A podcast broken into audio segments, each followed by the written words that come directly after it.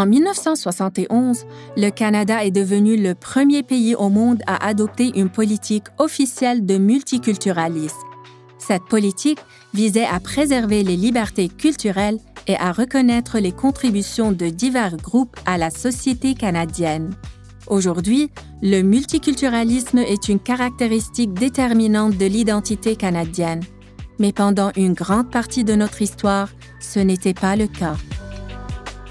Écoutez Trouver sa place, une histoire du multiculturalisme au Canada, une série de balados-diffusion en cinq parties de Historica Canada. Joignez-vous à nous alors que nous explorons l'histoire du multiculturalisme au Canada. Abonnez-vous à la série Trouver sa place sur Apple Podcasts, Spotify ou partout où vous écoutez vos balados.